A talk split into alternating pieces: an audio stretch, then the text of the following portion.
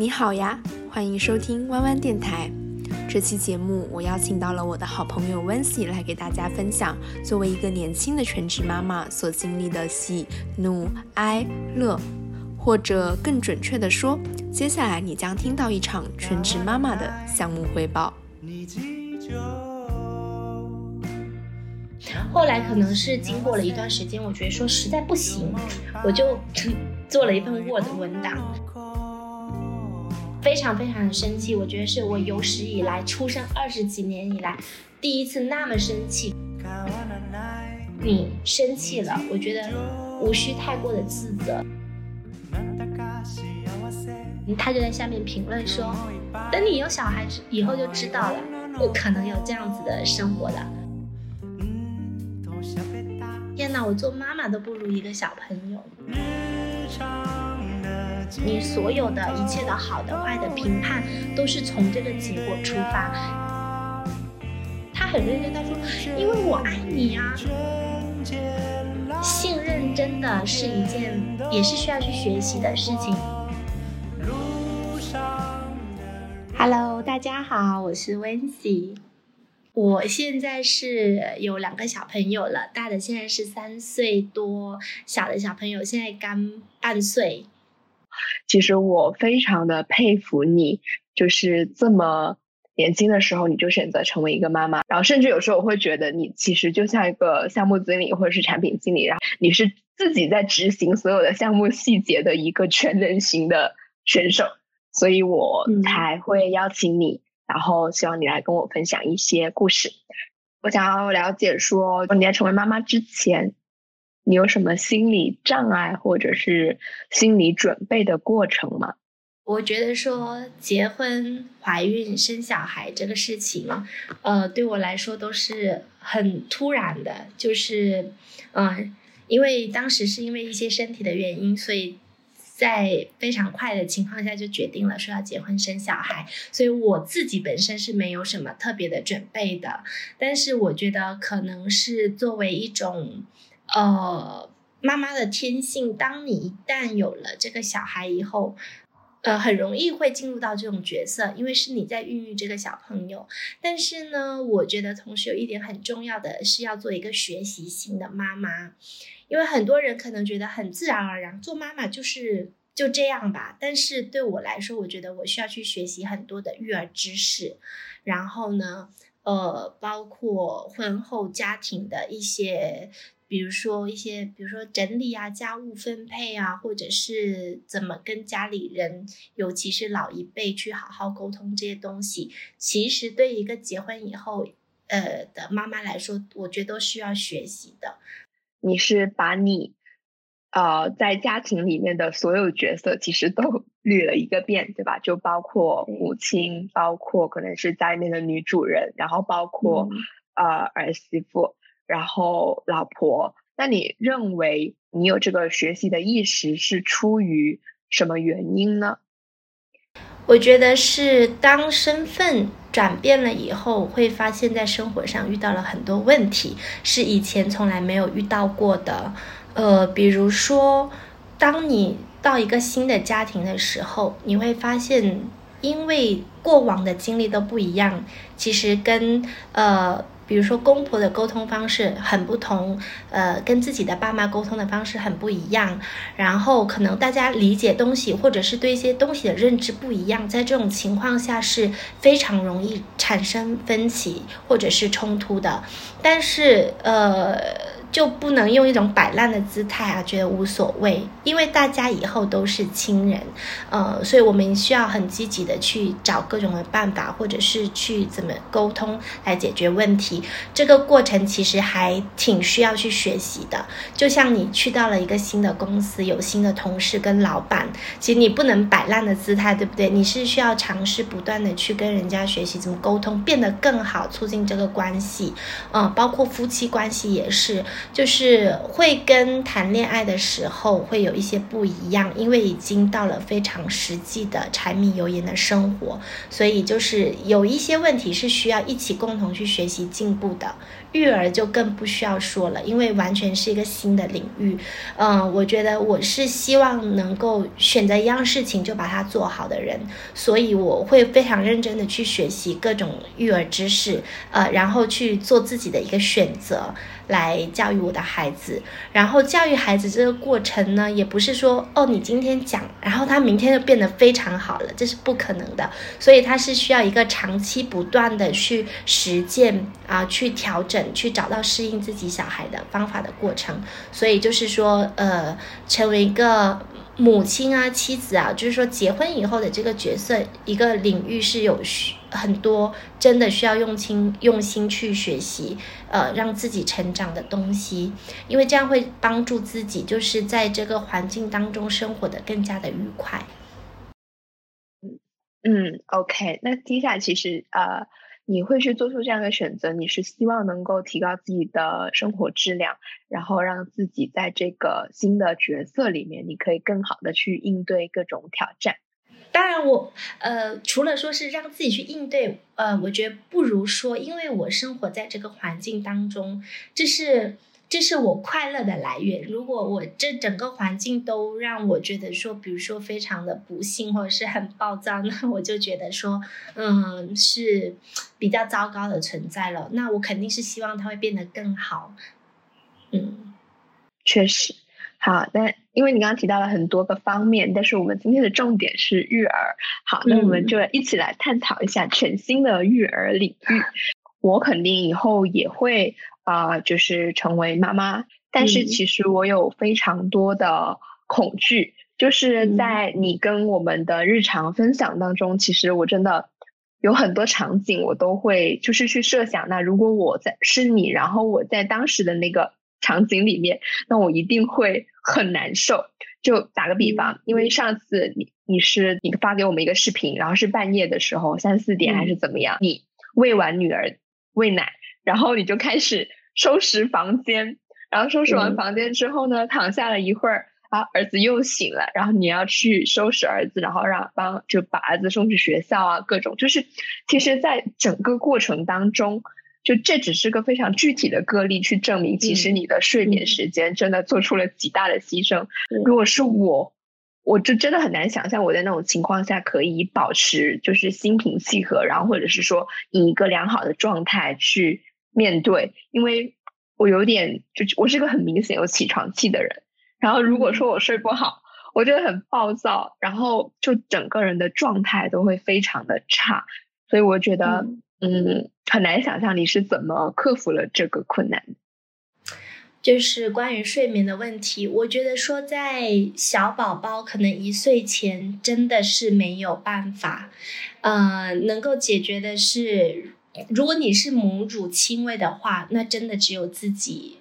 一个人可以承担。但是如果你是奶瓶或者是母乳瓶喂或者是喂奶粉的话，那么就可以请老公帮忙，或者是家里人，呃，比如说爸爸妈妈或者是小孩的爷爷奶奶，可以让他们大家一起来分担一下这份工作。比如有的小孩就是很早起床，那妈妈想要多睡一点，就可以说，比如老人家早一点起床，我们可以小孩醒了之后交给老。人家妈妈在补觉这样子，那如果实在没办法，就是只能硬撑啦。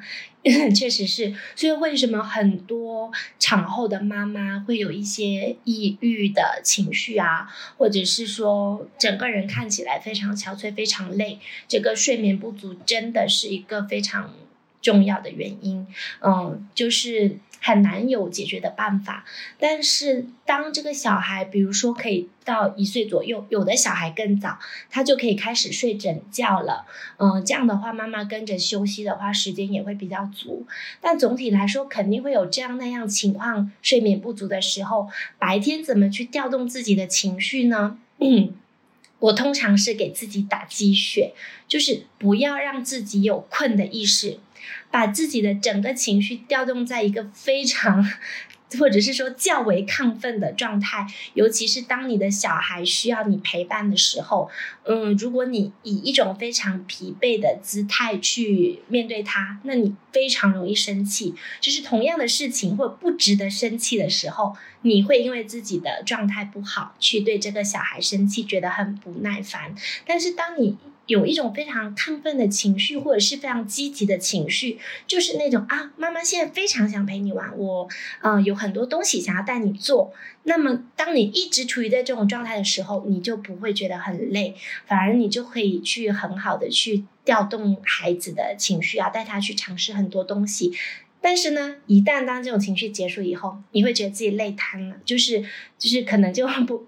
对，真的是精疲力尽，所以很多时候就是只有在小孩睡着以后，哦，马上自己就变成那种状态了，嗯，但是我我觉得说，其实调调动自己的情绪，或者是让自己保持在一种好的状态，其实也是我觉得是必修课吧。其实无论是家庭还是职场，我觉得你们工作的时候也有自己困的时候，但如果你要去见人，要去谈事情，你肯定会把自己调动到那种状态。所以我觉得育儿也是一样的。就是说，尽量把好的状态就是带给孩子。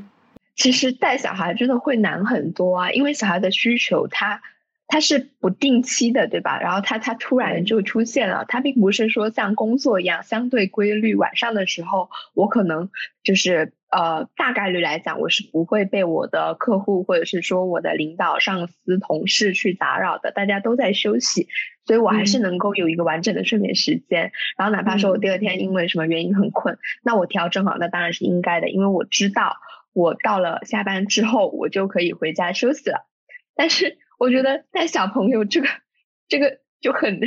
很难预测耶。对，是的，呃，那就是要把很多东西变成习惯。把它变成自然，就比如说你去应对这个小孩的呃情绪的问题吧。比如说刚开始我小孩一岁多的时候，就是那种自我意识呃开始萌发，而且突然就变得很强烈的时候，呃，他会有很多的哭闹的情绪。那一开始我从来没有面对过这些问题，我可能就会觉得很烦躁、很累，然后每次遇到这种。问题的时候，我不知道怎么解决才好。后来可能是经过了一段时间，我觉得说实在不行，我就做了一份 Word 文档，每一天我都记录下他因为什么事情哭闹，然后我当时说了什么话，做了什么反应，然后再写一个修正，就是我下次遇到这种问题，其实我可以用什么话、什么话术，或者是什么样的呃。比如说动作啊，或者是怎么样，我来诶，就是呃开导他，或者是安慰他这样子。然后我发现这个非常有效。我坚持了一段时间，就是记录他哭闹的情况之后，我发现哎，好像无非就是那几种。所以呢，有一些东西慢慢的就固定下来，就是我应对他问题的模式。当我有解决的办法的时候，我就不会烦躁了。因为人通常都是在自己无能的时候会觉得很生气，因为你无能为力了，你只能靠吼了，只能靠骂了。但是当你有方法，你知道你这么做以后，他真的会好下来，而且他觉他也觉得说，嗯，是个不错的办法。这种这种情况下，就是应对多了以后，就不是一个非常大的问题了。就是每个小孩其实是不一样的，所以家长需要自己去归纳一下自己小孩经常有情绪问题的这个情况。呃，不知道你想不想听我举个例子呢？我想，我就觉得，因为其实就我在听你这样讲，就像我刚刚讲，就是我当时非常震惊的，就是你居然是这么呃这么职业化的在去应对这个事情，你甚至会去归纳总结出几个常见的 case，然后你去。分类说你要怎么做，但是我不知道你具体到连话术都会 都会写出来，我就真的非常震惊。你可以分享一下。对，就比如说，首先呢，这些一切都要基于一个比较完整的，就是。对小孩的了解，因为我自己是看过很多儿童教育的书啊，心理学啊，包括呃教育学，因为我的专业是有涉及到的，我呃读研究生的时候有读到这方面的东西，所以呢，当你知道这个小孩的心理特征的时候，你作为妈妈或者是作为家人，首先你就可以去理解他为什么会出现这种状况，这是这是一定的。比如说，我打个比方，我小孩子现在嗯非常渴望能够自己去做一些事情，比如说嗯，他希望这个楼梯是自己走上去的，而不是你抱他上去的。比如说，他希望这颗苹果就是要由他来削皮的，你削了一块那都不行。那很多时候，为什么我在的时候他不会跟我发生争执？因为我知道这是我尊重他的点。他已经他认为自己是个呃是一个人，他觉得自己有能力去做，并且他想要去做一下，是不是真的能成功？那 作为。作为母亲或者是了解他的人，我是愿意放手让他去尝试一切的，只要在安全的情况下。但是通常就是老人家，比如说爷爷奶奶，他们会舍不得说：“哎呀，孙子削这个皮，等一下把手削破了呀！”哈，比如说下雨了，你这个楼梯不能走啊，你淋到雨要生病了。那那。爷爷奶奶就二话不说，抱着他就走了。结果他就从楼梯下面一直哭到楼上。然后比如说，因为这个苹果皮，呃，没有这个没有给他削皮，然后他可能会在那里哭个十来分钟。就是这种情况下，就是因为因为。怎么说呢？我觉得是没有没有这个意识，没有这个教育的这种理念，去导致的他的哭闹。所以当我后来发现的时候，我就会开始慢慢放手。比如我告诉他。呃，那我们就去买雨伞、买雨靴。每当下雨的时候，你可以自己撑着自己的雨伞、自己的雨靴自己走。只要你保证自己不会淋到雨、不会生病就好。比如说削皮，那你现在可能握不住苹果，妈妈可以给你握，然后你来削皮。就是说，我们要告诉他的是一个方法，一个解决问题的方法，而不是在尝试帮他解决所有的问题。比如说，他会因为说，呃，我想要吃糖果，但是你不能给我。呃，糖果，然后哭。那通常情况下呢，就是呃，我会跟他协商，比如说我们先约定好啊，一天吃一根啊，或者是一个星期吃什么，或者你今天已经吃过鱼肠了，你就不能再吃糖了，就是会有这样的约定。他想要第二根的时候，我会首先尝试跟他讲一下这个道理，说我们今天的量已经用完了，你不能再吃超量了。那。他有时候其实他自己知道了，就说好吧，那我明天再吃。但是有时候呢，对他，但是他有时候呢，就就是非哭着要啊，那怎么办？我就告诉他，好的，那你现在吃了，你明天就没有得吃了，因为我们的量是一样的，你可以选择现在吃，也可以选择在嗯明天再吃。那他就自己会做选择。等到明天的话，我是绝对不会给他了，就是任他怎么哭，我都不会给他了，就是这样子。的一个状态，那他自己其实因为一直以来都是有这样的规则，所以哪怕他哭闹，他不会哭闹很久的，他就是可能就是要发泄一下当时的情绪，然后他哭完了以后就说：“好吧，妈妈，那我们明天再吃吧。”就是就是就是会有这样的过程了。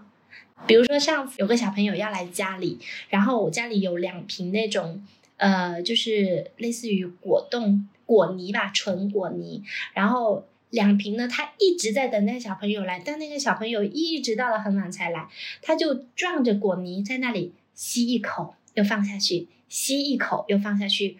我说没事啊，你可以，你可以现在吃，吃完了。不过等一下那个给小朋友的时候，你可能就要看他吃了，就就没有了。但是你也可以选择现在不吃，然后等一下跟着小朋友两个人一块吃。就是我给他这种选择，因为他可能自己心里会有一点负担，他不想等一下小朋友吃的时候他没有，但他现在又很想吃，所以他就只能一直坐在沙发上。我觉得蛮可怜的，吸一口又放下去，舔一下又放下去。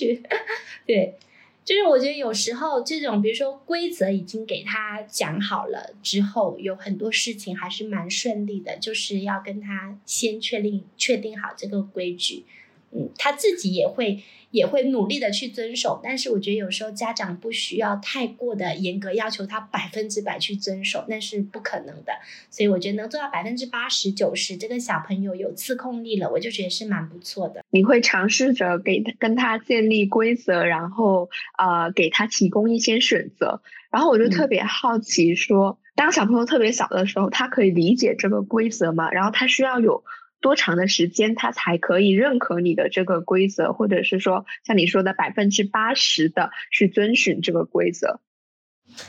呃，我觉得这个好难讲哦。嗯，因为每个小朋友首先性格是不一样的，呃，家长父母也是不一样的，你非常难去说。那用我的经验就是。我觉得我从他可能还没有说话，我就开始把他当一个人看了，就是一个有心智的人，有一个自己决定的人的一个小孩去看待，包括跟他讲话的方式或者什么样，我都以他懂，我我会把他认为他懂，然后我很认真的像跟大人那样去沟通，去跟他讲话，呃，所以我觉得我。儿子可能是成熟的比较早的，他很早可以理解我们讲的话，我们的需求，哪怕他自己的话还没讲的完整的时候，呃，对，因为可以通过一些实际行动去告诉他什么是可以，什么是不可以的嘛，嗯，然后比如说，呃，他一岁多的时候有一个。就是去拍打别人的这个时期去打别人，然后当时我非常的烦恼，我翻了很多很多的书，然后去请教了很多的，嗯，就是呃，比如说幼教的老师啊，或者是一些比较懂的人，然后他们都会告诉我放低焦虑，就是说他可能正是处于一个。呃，想要去感知他手部力量的一个时期，他去拍打人背后的原因是有很多的，就他并不是说恶意的，就是心思很坏的那种要去打你，他只是说可能。控制不住，或者是他想要跟你示好，说“嘿，你好”这样子，结果他一巴掌就下去了，呃，或者是说家长有一些在家里就是通过拍拍屁股的方式啊来跟他示爱，所以他认为拍打这个行为是一种爱的表达，就是有很多的原因，嗯，对。然后当时去怎么跟他讲说不可以去拍这个规则呢？就是告诉他，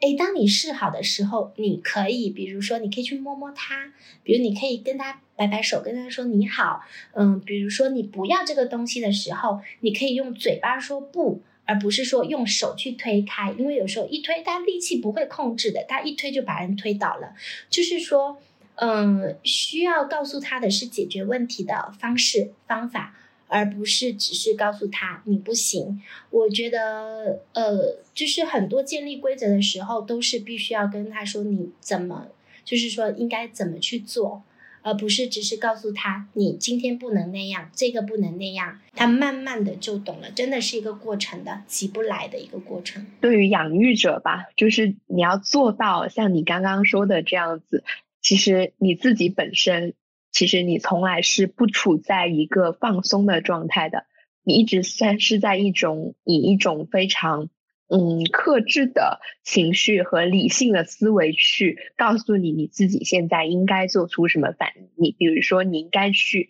坚持你给他设定下来的规矩，然后你应该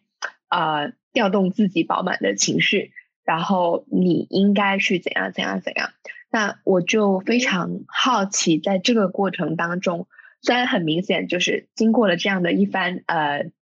调教就是小朋友的表现确实是好的，但是那你作为母亲，你的嗯心理过程变化是怎么样的呢？就是我相信人总是有非常愤怒的时候的，然后在那种时候，你还要这么理性的去克制自己的话，你的心理的起伏是怎样？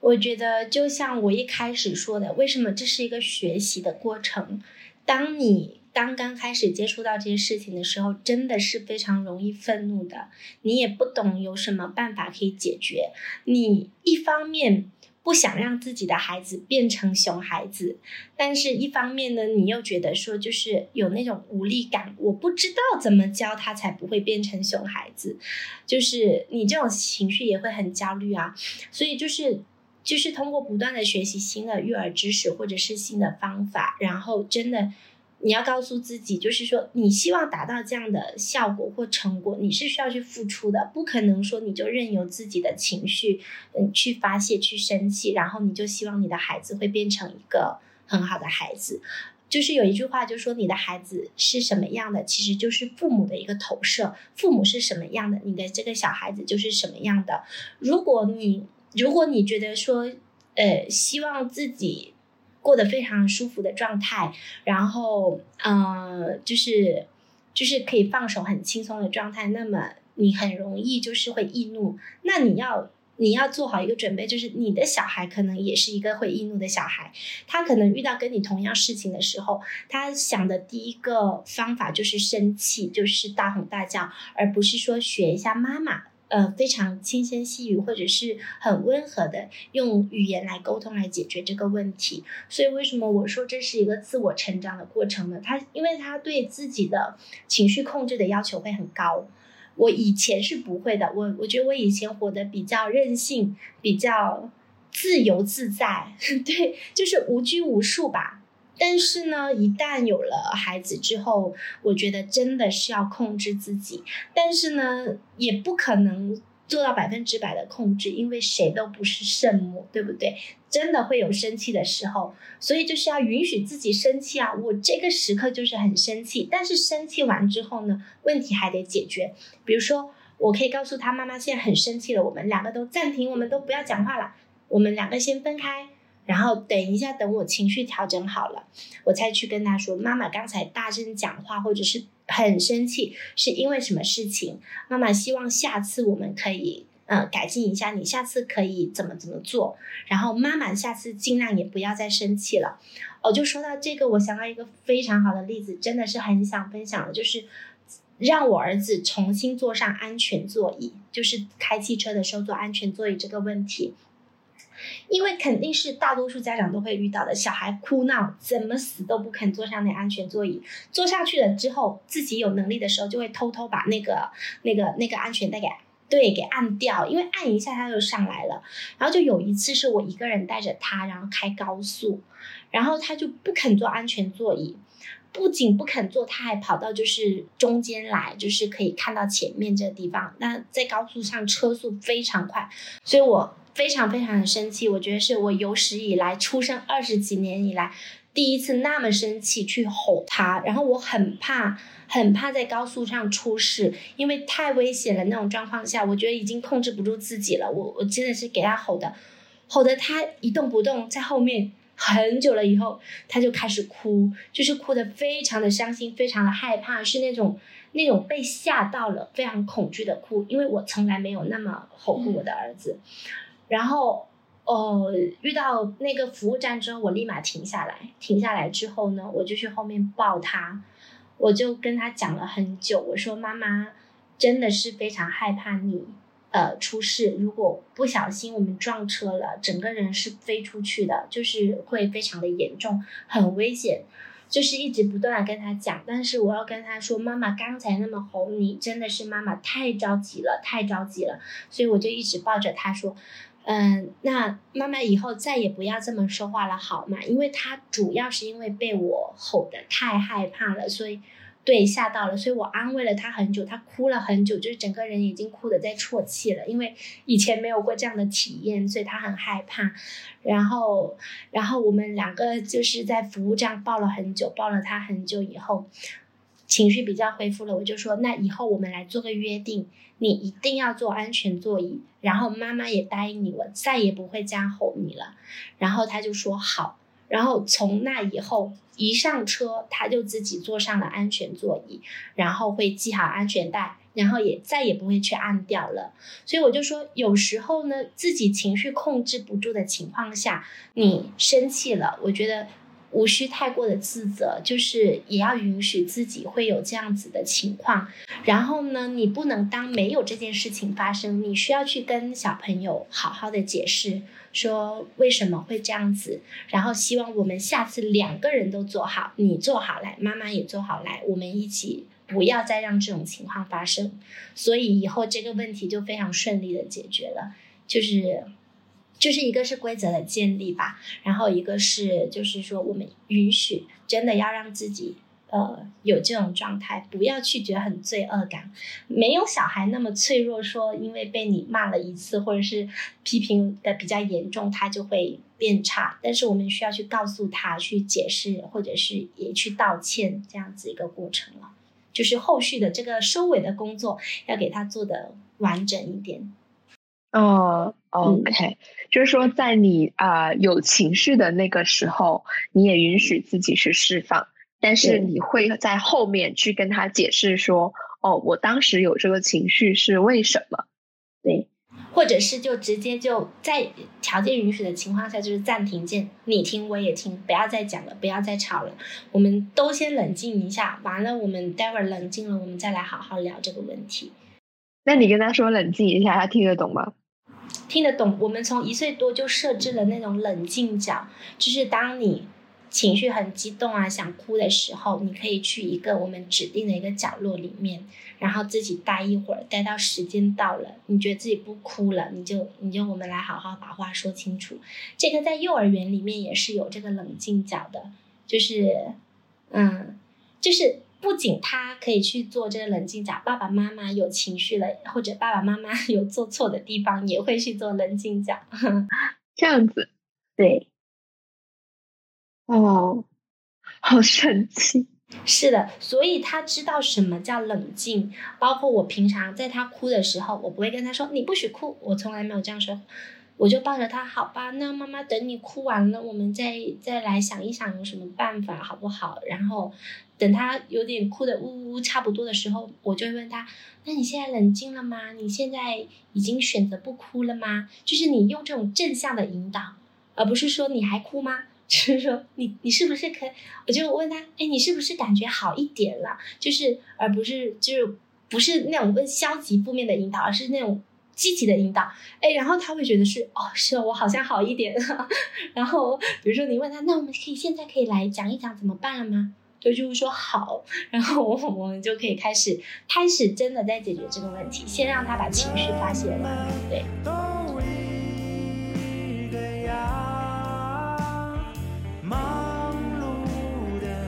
那现在就是我们先不聊小朋友啦，我们来聊聊你自己。就你，你刚刚也有跟我讲，你是怎么去克服生理上的困难，然后你去怎么去，嗯，在这个过程当中，就是不断的自我学习，然后自我教育，然后自我成长，然后成为了一个嗯情绪相对稳定的妈妈。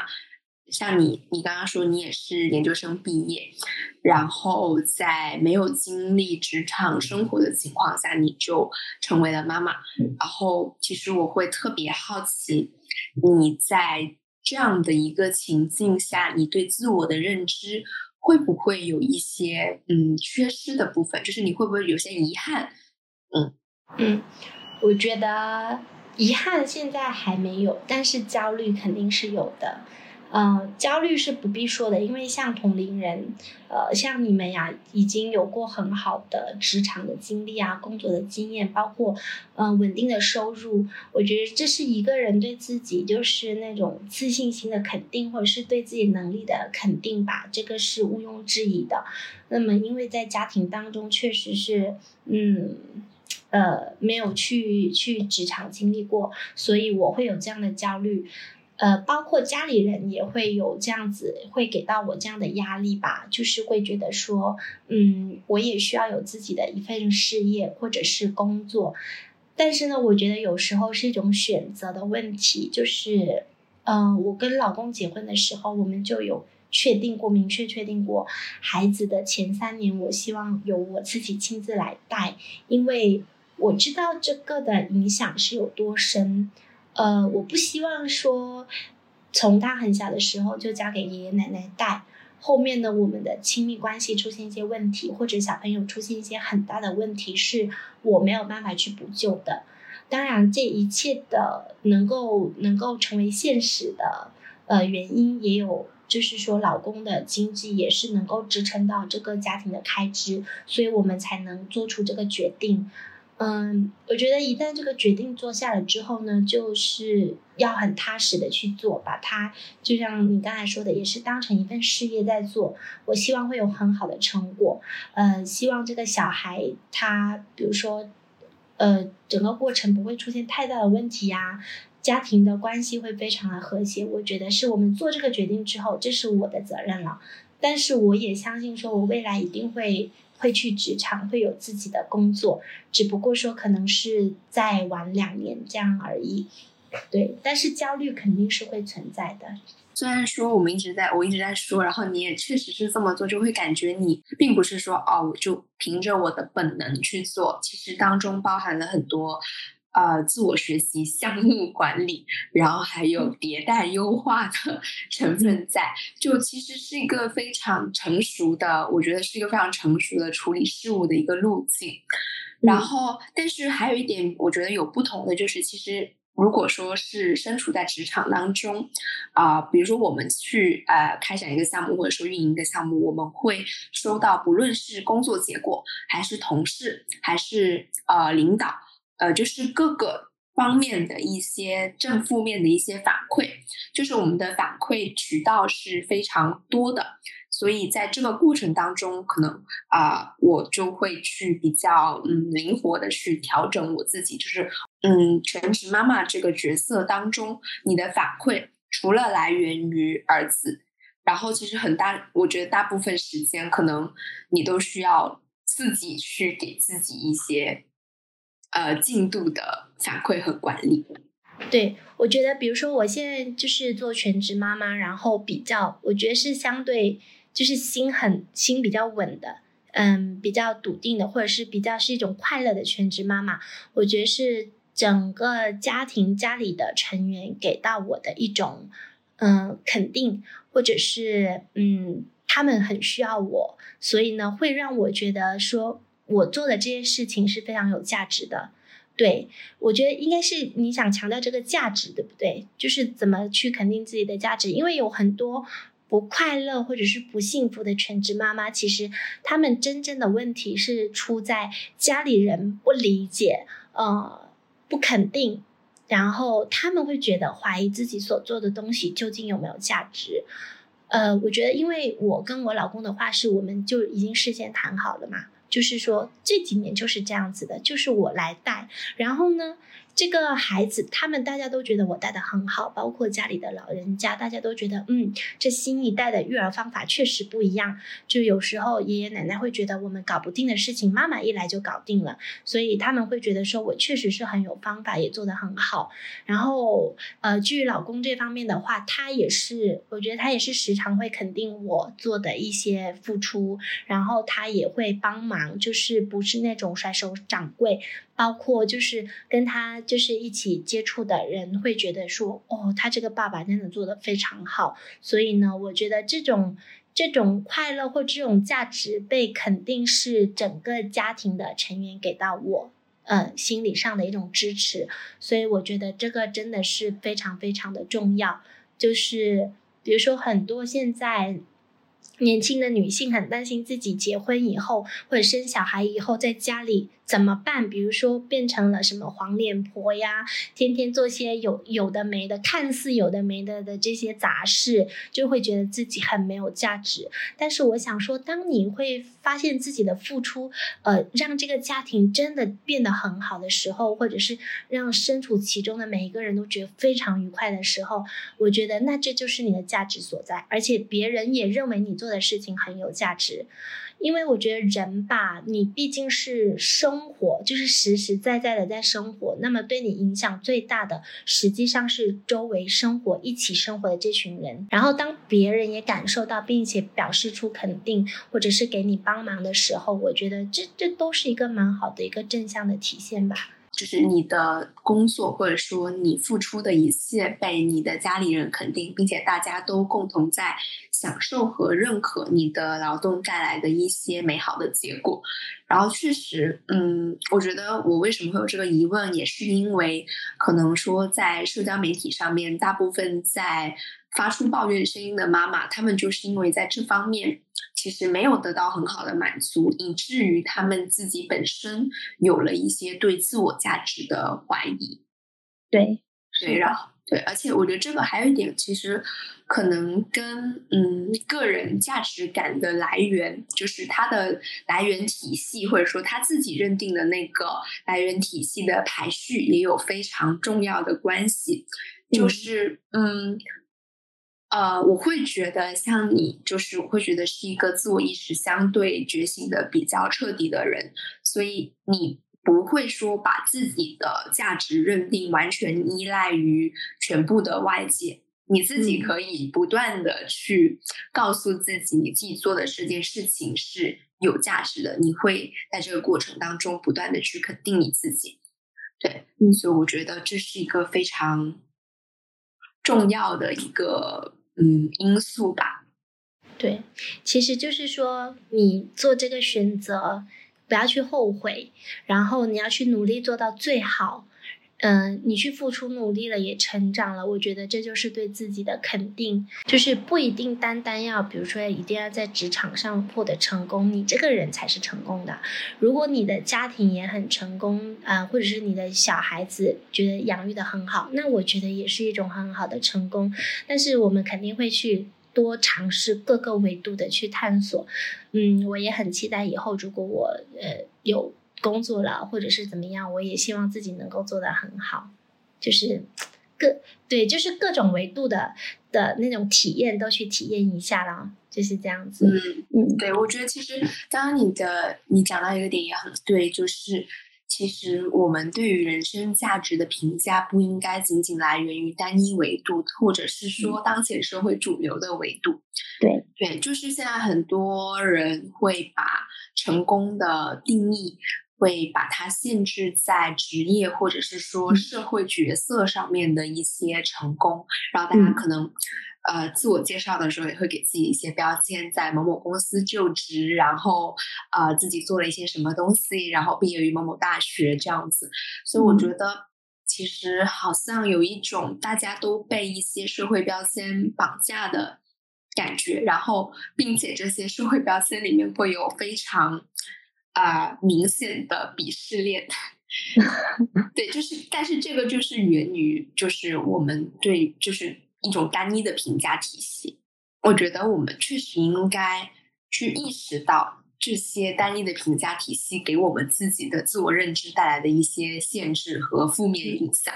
然后拓宽我们自己评价自己和别人的一些维度。嗯，对。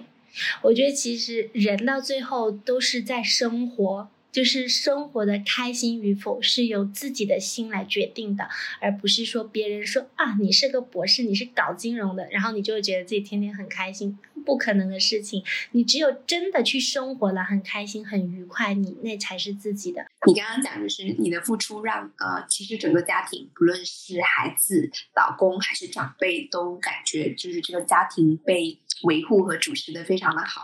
那我就想，嗯，了解的一点就是，那在这个过程当中，他们就是其他人的这些角色，除了给你一些正向的反馈之外，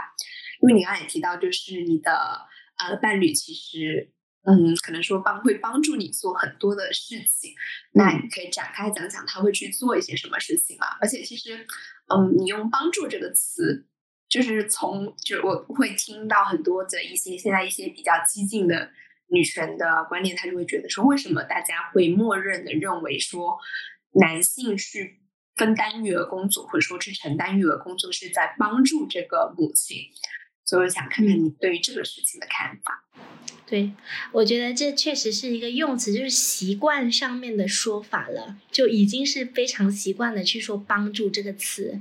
就。包括我之前，其实我也跟我老公讲过，说我说你这不是帮助我，这是这就是一个家庭的事情，是不是？是大家一起来共同承担跟分担的，嗯。但是呢，我觉得这种习惯用语的事情，我觉得很难一下子改变了。但实际上的情况呢，就是确实也不能忽视，就是老公一天工作结束以后的这个状态，就是。很多人可能会觉得说啊，你回来了之后就，呃，比如说理所应当做什么做什么做什么，但是他确实是一天也蛮辛苦的，尤其像我老公他的工作有时候是会做到凌晨，但是他早上可能七八点他又起床了，就是他整个休息睡眠的时间是蛮少的。就我有时候也是一种体谅他的状态，我觉得互相体谅吧。所以呃，比如有时候休息的时候，我是不会去打扰他的。我希望他能有更多休息的时间。但是在他呃他自己也会主动做一些事情，比如说他比较擅长的是就是收拾、整理、分类这这一类的工作。我觉得他他很有理科的思维，所以在这一类上面他做的很好。就是当呃把所有东西都已经规划好了，但是后面的收拾是我来执行。嗯，比如说他特别会搞各种电线的东西，然后家里因为电器太多，电线非常非常的乱，这些东西都是由他来上手的。嗯，比如说。我想想，比如说带小孩吧，他是个很会陪伴的爸爸。我觉得他付出的时间很多，然后他也有自己的，嗯，就是很童真的一面。比如说，他会跟我儿子玩动动物的东西，我觉得我动不太起来，我也没有那个力量。然后，比如他们就会玩，比如说什么丢枕头啊，呃，跳啊、蹦啊、踩呀，就是这种类型的，呃，需要力量。对体力上面的东西是由爸爸来做的，然后他也非常的乐意做，他跟儿子玩的也很开心。但是比如说你说读读故事这种东西，他真的非常的不擅长，所以我是从来不会要求他去读的。我儿子也不喜欢听他讲，就是叫他照着字念。都念得很没有意思的那种，就是完全不会做这个的人。然后比如说有时候，呃，他他也会做饭呐，他会研究一些很好吃的、比较特别的工序很复杂的菜，这就是由他来做了。对，然后比如有时候他，我觉得男人通常是这样子的，他自己没有什么特别大的觉悟，但是呢，当你提出。我现在需要你帮我做什么的时候，他是非常乐意去做的，就是会很积极的去做的。以前一开始会因为这些问题吵架，就是说，我觉得我已经不想再说了。难道你就没长眼睛吗？你看到的时候你不能去做吗？比如说，就一双袜子掉在地上，你就不能给它捡到桶里去吗？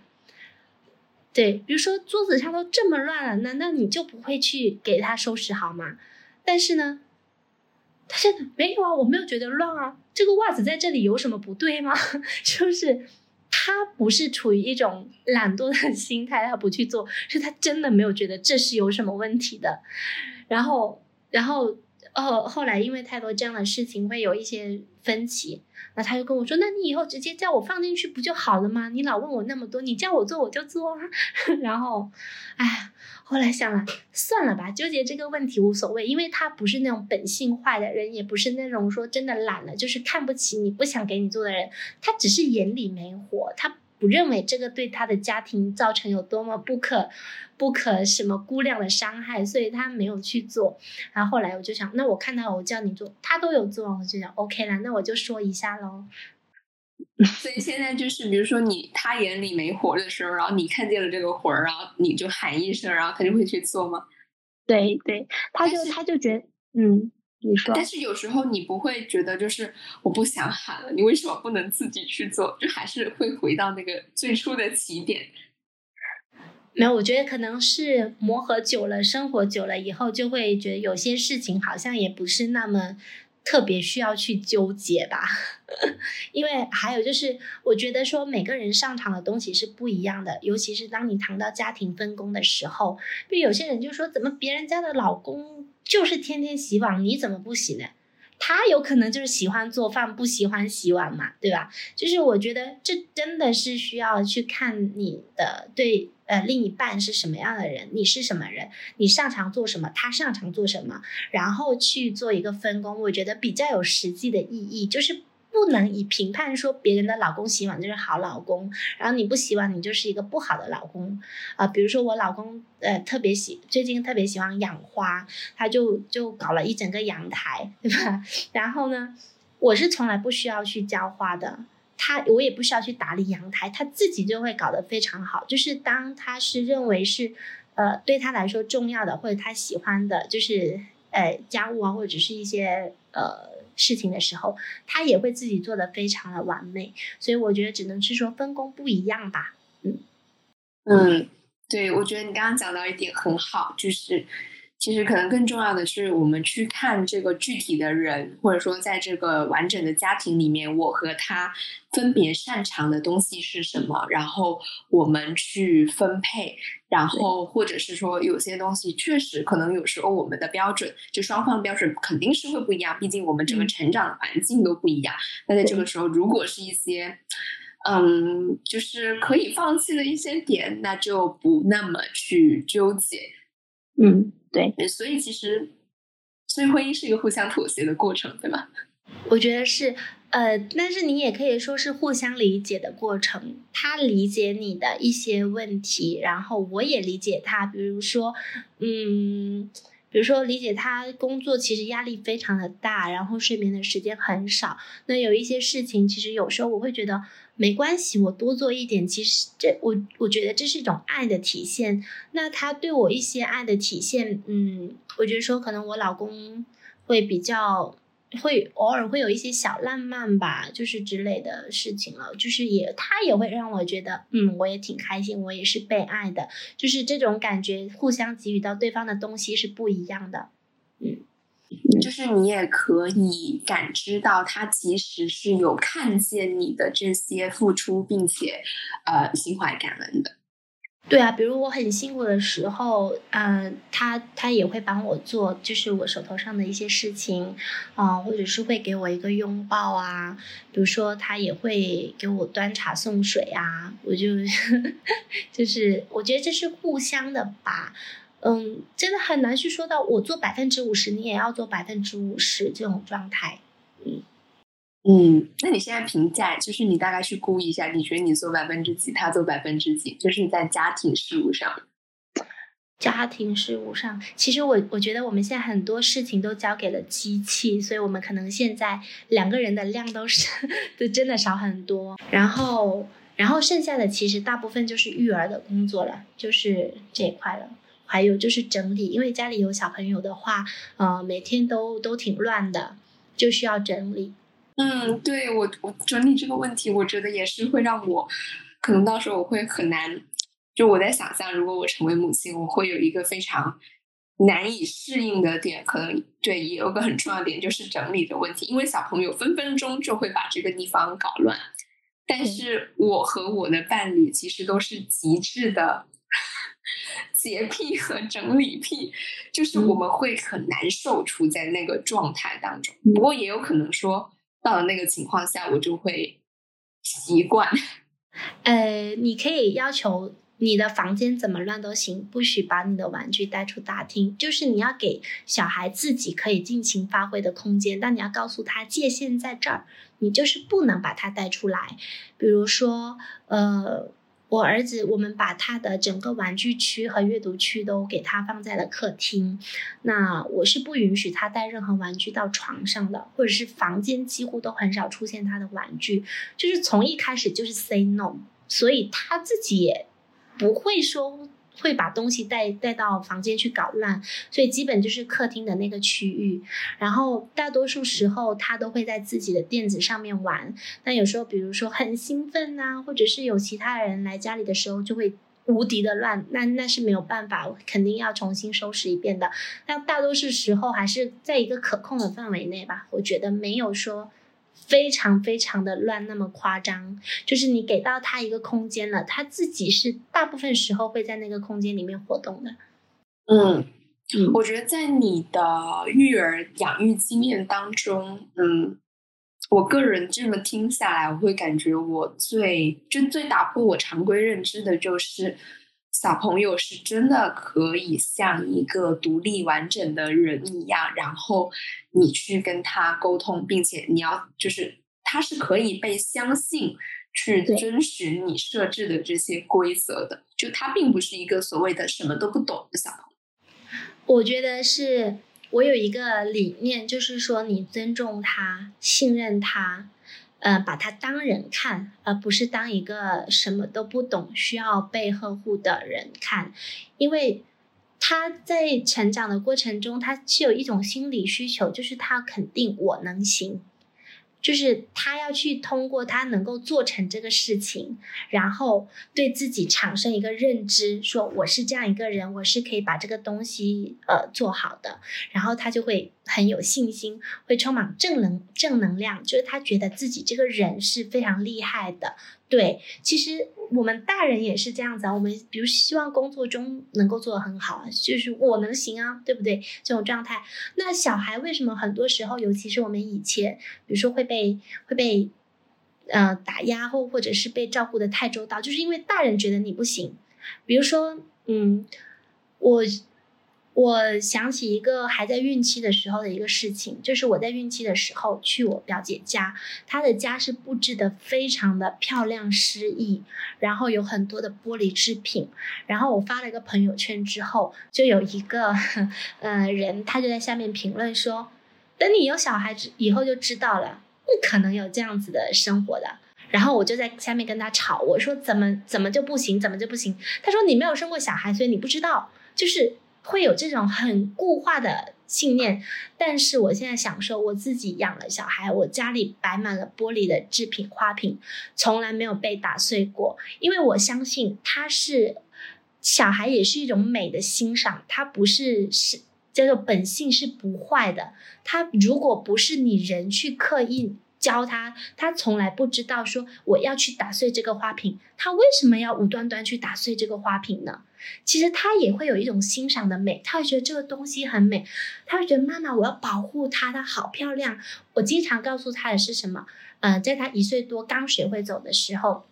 拿玻璃杯，大人喝水的玻璃杯，老人就会非常害怕，你千万别拿，奶奶爷爷帮你拿，就跟他抢。可是。我告诉他什么？我说儿子，你这样抓紧把他抱着。妈妈跟你说，你这样抱着他不会掉。然后你走路一定要慢慢走哦。然后他就说好的，妈妈。他就抱着那个玻璃水杯，慢慢慢慢的走，包括下楼梯都是很慢很小心的。所以他没有打碎过，就是那种玻璃杯，就是呃，因为。怎么说呢？就大家担心的事情，因为我相信他能做到。然后我要告诉他，你要去保护它，因为它碎了以后就没有啦。你看，你这么宝贝的东西，你要保护好哦。然后他就会真的去保护好。所以就是信任，真的是一件怎么说呢？嗯，我觉得是也是需要去学习的事情。因为你的固有的信念，第一反应就是啊，你不行，你是个小孩子，对不对？还还有另一个育儿的问题，就是说，嗯。有时候他做的不好，并不是说他坏，他要去做不好，而是他的能力做不到。这种情况下呢，家长是或者是说家里人在教育的时候，不必过于紧张，去要求他一定要做好。他只是能力还没达到，比如说我们跟就是跟喜林对他有一个规定，就是说吃东西一定要在桌子上吃，因为你搞脏了也只是在桌子这一块，不会带到别的地方去。然后他大部分时候是遵守的，就唯独有一次他抱了一碗汤去沙发喝汤，其实他是好小心的，而且他好爱喝那个汤，我就看着他小心翼翼的，结果他给他放在沙发上，自己可能一转身不小心碰倒了。然后他的第一反应就是超超害怕，因为因为爸爸有时候是比较严厉的角色，他很害怕被爸爸说，然后他就转过来看爸爸，但是他其实心里是。很难过的，因为他最爱的汤没有了，但是他同时还要接受爸爸的批评。然后我后来就跟我老公说，其实你没有必要这样子的，他不是故意说要把汤带到沙发去倒掉，给你增加麻烦。我觉得他只是说，在他能力范围或者认知范围内，他还没有意识到说沙发那么软的一个地方是不太适合放这种水的东西的，就是就是会有这些事情。然后我觉得，我就告诉我老公说：“你下次遇到这样，你没有必要太生气，你应该可能要先去安慰他，因为他最爱的东西没有了。你可以告诉他没关系，我们把它收拾完，重新再去倒一碗，这样就 OK 了。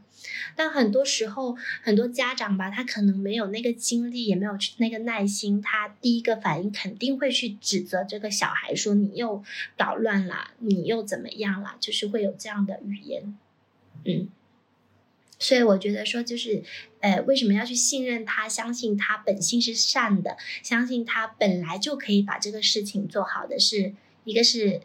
是很难做到的事情。但是如果你去相信了，你也会看到这个小孩子会有你意想不到的能量。嗯，那你有从小朋友身上学到一些什么东西吗？有啊，有有一些我会觉得很自责，觉得啊，天哪，我做妈妈都不如一个小朋友。是具体是什么事情？就是我前段时间养花嘛，然后我就来了很多花，我们就一起坐在那个卫生间，一起在修剪，要醒花，醒花要要摘掉一点叶子嘛。然后我们买的那个是康乃馨，它的枝太软了，就是很容易折断。然后它就不小心折断一枝的时候，我就表现的有点失望了，因为哦，这个花就剩这么短了，就没办法插平了嘛。然后过了一会儿，它又不小心折断了第二根，然后我就我就直接就有点那个什么，我说：“哎呀，儿子，算了，你不要弄了，已经折断两枝了，就是有点指责的那种。”嗯，然后他的反应是，他其实很爱这个花，他也很爱弄，但他马上就觉得自己做错了，他说：“妈妈，我不，我不弄了，我做不好。”然后我就觉得，啊，我儿子好可怜哦。然后我说：“没事没事，嗯，那个，那妈妈挑一只硬一点的给你，给你，给你撕那个叶子吧。”然后等一下，没想到是我自己又折了一只，因为它真的太软了。然后我折了一只的时候，我儿子的第一反应是：“没事的，妈妈，你不要难过，我们这里还有好多花呢。”他就是那种从他自己出发，他觉得觉得我是非常难过，但我觉得是我很不好意思。为我儿子那个折断的时候，我去批评了他，我去表现出我很失望的那种神情。但是当我做的不好的时候，他不是嘲笑我说：“哼，你也弄错了吧，你也弄坏了吧。”他是马上来安慰我：“妈妈，你不要伤心，你看那里还有好多花呢，我们还可以再再来再拿一支。”就是他会有这样的心态，然后让我觉得真的很自愧不如。所以为什么我就我经常说，你要相信他是一个美好的存在，他的心是非常的善良的，无论他做出来的结果是好的是坏的，他的本心都非常非常的好。就是就是你就这样的，嗯，就是这样去看待的时候，有一些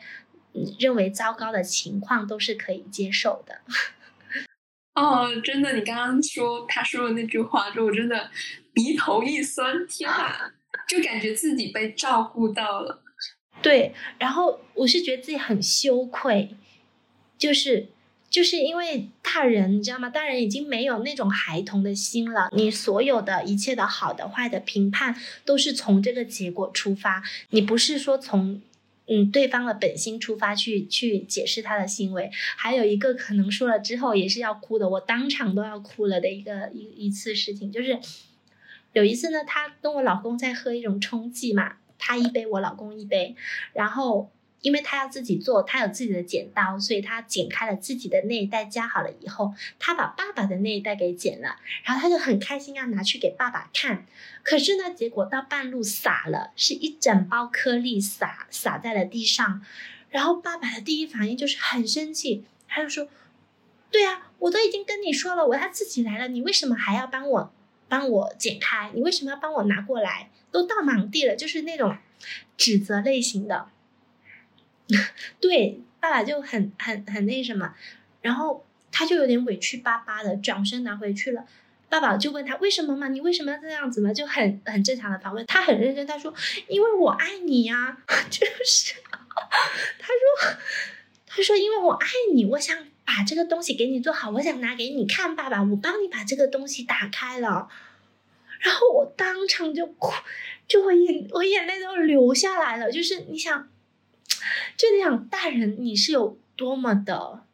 多么的羞愧，或者是多么的怎么样？就是一个孩子，他多么的爱你去做这个事情，他只是能力达不到，他不小心洒了，是不是很想哭？觉得安喜林那个时候有哭吗？没有，因为他那时候在气头上，然后后面这个事情过了。呃，其实我也不知道怎么解决的，反正后来你的道歉方式经常是什么，父母都很有共性的，就是小孩睡着以后，过去抱着他亲一口，表达一下我对你的爱。但是当下当事情发生的时候，是我觉得有多少父母能够做到，真的是一种呃怎么样非常。平和的心态，或者是理解的心态去理解小孩的所作所为，而不是马上就跳起来指责他。这真的是非常需要训练的，自我自我训练，一次一次的改进才能做到那样子。哦天哪！因为我爱你啊！我的妈呀！对啊，然后他就，我儿子他就自己在那里碎碎念说了很多，就是他想帮，我想帮你做好啊。我帮你打开啊，我爱你啊，就是这种。因为爸爸其实只是一种指责，他并不是真的想知道为什么你要帮我打开，你明白了？天哪，那就更对比起来就感觉我们更不如小孩了。对呀，所以是为什么有时候养育小孩的过程是自我成长的过程，真的是，真的是这样子。就其实他一直在很真诚的对待我们。对。包括他一些像我刚才做的汤洒了要到了的这些事情，他不是坏，他不是故意要捣乱。但很多时候你没有心思去管，没有那个就是呃时间去管，你就会去指责他，去骂他。但实际上你认真认真的去想他背后的原因，这个小孩真的很好。其实很多小朋友是好心做坏事，结果是在我们大人眼里看来是这样子的。比如说，我们现在在社交网络上面，或者说现实当中，我们遇到的，嗯，所谓的熊孩子，可能只是在他们的成长过程当中，嗯，没有被足够的信任，然后或者说他们模仿了大人的一些，嗯，呃，处理事情的方式。我觉得这个很难说吧。真的是每个家庭都不一样，所以熊孩子可能各有千秋吧，可能不是就是可能 各有各的熊的地方，就是那肯定是跟家庭教育有很大的关系的。比如有的就是爷爷奶奶带大的，他是不会听爸爸妈妈的话的，但是爷爷奶奶可能他们的教育方式或者是理念并不对，所以他们给到这个小孩的东西就不是那么好的东西吧。然后也有可能一些家庭是双方都是双职工，嗯，他们没有那么多的时间去去发现小孩子生活的点点滴滴或者是他的问题，然后遇到问题的时候只想赌不想输，那么这个小朋友的问题可能也会越来越大这样子。所以说养养育这个小孩，或者是你真的很想把他养好的话，要付出很多的时间跟精力，这是这是真的，嗯。因为你刚刚有讲到，就是可能有的小朋友是被隔代养大的，那嗯，但是我一直抱有怀疑的一个点，就是其实我会觉得现在就是整个舆论环境可能会说，大家都倾向于把上一代的教育，就是和现在的教育，它形成了一个非常二级对立的一个。形态就是一个就是不先进不好，然后一个就是先进有道理充满希望，但是我也会去怀疑说，我们就现在大部分这样的认知，其实也不完全合理，对吧？嗯，对，我觉得是真的要融合的去看，有一些东西是各有各有优点的，然后我觉得还有就是，如果你需要家里的父母来帮助照顾小孩的话，要想方设法。把你的父母也变成学习型的父母，或者你就成为他们的老师。你要去，你要去用他们能够接受的方式去给他们讲新的育儿的观点，或者你不需要讲，你就直接告诉他怎么做。那当然有一些父母的思想是比较顽固的，那他接受的过程可能要很长很长。那有一些父母是很开明的，本身就。就是那种，就是遨游网络小世界的那种父母，那他们就会非常容易的就会接受你的新观点。呃，我在这这几年做全职妈妈的过程中，会觉得说关系越来越好了，因为我我从怀孕的时候我就开始在教他们，就是或者是跟他们说一些新的育儿观点，然后时不时吃饭我们就聊一聊各种。见缝插针的跟他们讲一些育儿的东西，或者我们需要注意什么，什么东西是不好的。呃，像我公公他自己就是学习能力非常强的，而且他非常相信新一代的育儿观点。然后，但是呢，他你要永远不是，就是你也要接受他，嗯，有一些东西是没有办法做好的，不要去太过计较，不要太过生气，或者是怎么样，就是尽量的。你去看到他的改变，然后他他也在努力的做他想要做好的一些事情的时候，你就会觉得挺快乐的。看到家里大家的这种变化，所以在在你看的，就比如说他有一些事情，他在听了你的观点之后，他接受了，并且努力去做，然后你看到之后，你也你觉得就是或者你也会去跟他说啊，对，就是这样子，就是给他一个主动的反馈嘛。会啊，我有时候比如说就会夸呀，就是哎呀，爷爷什么爷爷真的很好，爷爷学习东西很快呀。一般来说吧，爷爷奶奶都比较疼爱孙子的，对不对？然后像小孩子哭的这种场景是最容易犯错的场景，他们会无条件的同意你的要求，就是小孩哭闹嘛，对不对？但首先想就说你不要哭了，我哭了好可怜，对他们就想你马上能好，我让我做什么都行。但是呢，我们的方式就是你先哭。哭了，合理的我们可以来做，不合理的你就再哭一会儿吧。哭完了，你就要接受你妈妈不可能给到你这个东西的这个事实。那他慢慢的也就学会了说，哎，其实他不是所有的需求都要被满足的，因为真的会有很多不合理的要求，就是小孩子嘛。那他们慢慢也就在学习了怎么去处理他哭的这个问题。很多时候处理不了，他们就走开了。就就说爸爸妈妈来这样子，所以我就觉得说，嗯，会有这样很配合的老人家就是非常幸运。当然也需要我们年轻人去不断的去教他们一些比较新的、比较嗯新的育儿的东西知识，嗯，共同成长。我觉得这可能是整个家庭共同在成长、在学习。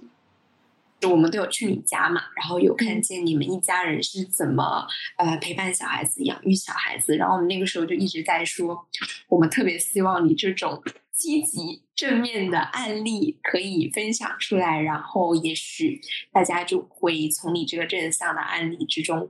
嗯，打消一些恐婚恐育的情绪。就其实，嗯，我会觉得所有的事情确实它都是有一个解决办法的。然后重点就在于我们要去，嗯，有这个意识，说我们要去找那个办法。嗯，对我觉得这个意识是非常重要的，不论是婚姻还是育儿。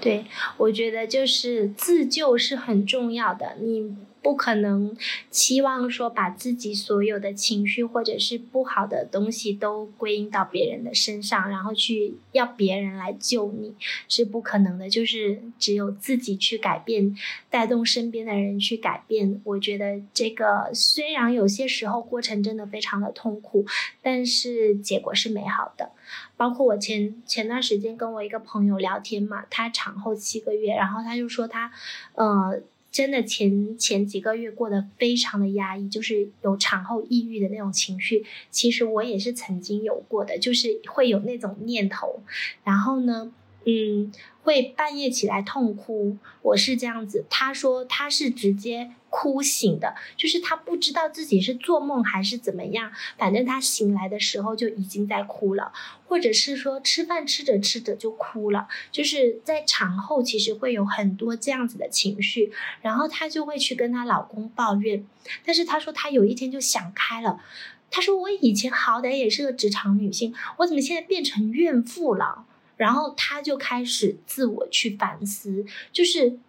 就是我觉得说，有些时候不要想着是别人要来救你，你的老公一定要来对你怎么样，我才能怎么样，而是说你要去想一想，理性的思考一下，是不是真的？我老公是不是真的被我想的这么一文不值？然后他是不是真的什么都没有做？然后我这个情绪背后究竟是我自己的问题，还是有多少成分是其他人的问题？然后。想开了以后就觉得，好像其实人家老公也很好啊，彻夜起来带娃，对不对？然后嗯，说干嘛就干嘛，然后从来不会吵架的那种那种类型的。所以嗯，就是说很多是自己情绪上面激素的问题导致的情绪上的问题。嗯，慢慢的可能要更多的是通过自己的这个心理去调节，变变好。所以就是说自救啊，自我思考，然后去想一想是不是真的。当你有情绪的时候，你就有另外一个人站在第三者的角度来看自己的情绪，来分析自己的情绪，说现在是不是真的值得我这样子？是不是夸张到一定要这样子？然后慢慢的你就会嗯去接受了，或者是去找到一种和解的方式吧。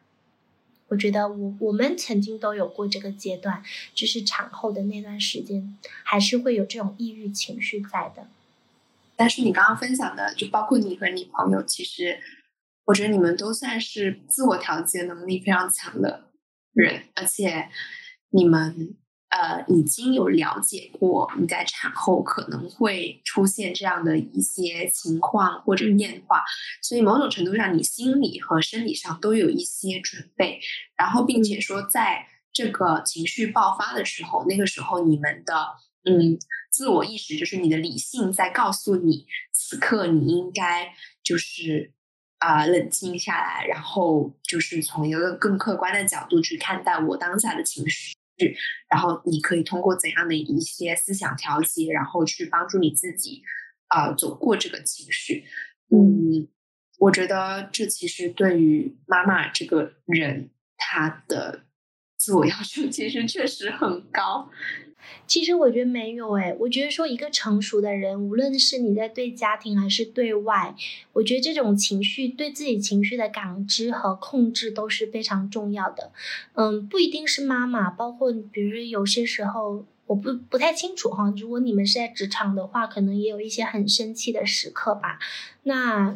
那你去怎么处理或者化解你这个情绪，或者是你怎么去思考自己为什么会这样子？我觉得你们都是懂的，就是都会都都会的。就是我觉得成熟的人可能都会有这种对自己情绪的感知跟控制吧，就不会那么任意妄为。只是说可能产后产后有一些情绪是比较重的，有些时候可能就会。一下子就爆发，或者是变得比较夸张，就是需要你清醒下来，好好想一想，可能就会比较困难。但是我相信是是可以做到的。嗯，我觉得这个是不分男女，也不分是什么状况下，嗯，就是你你对自己是有感知力的，这这种才是就是有机会让自己变得更好。不然你就让自己一直在那个情绪的泥潭里面出不来，那谁也救不了你。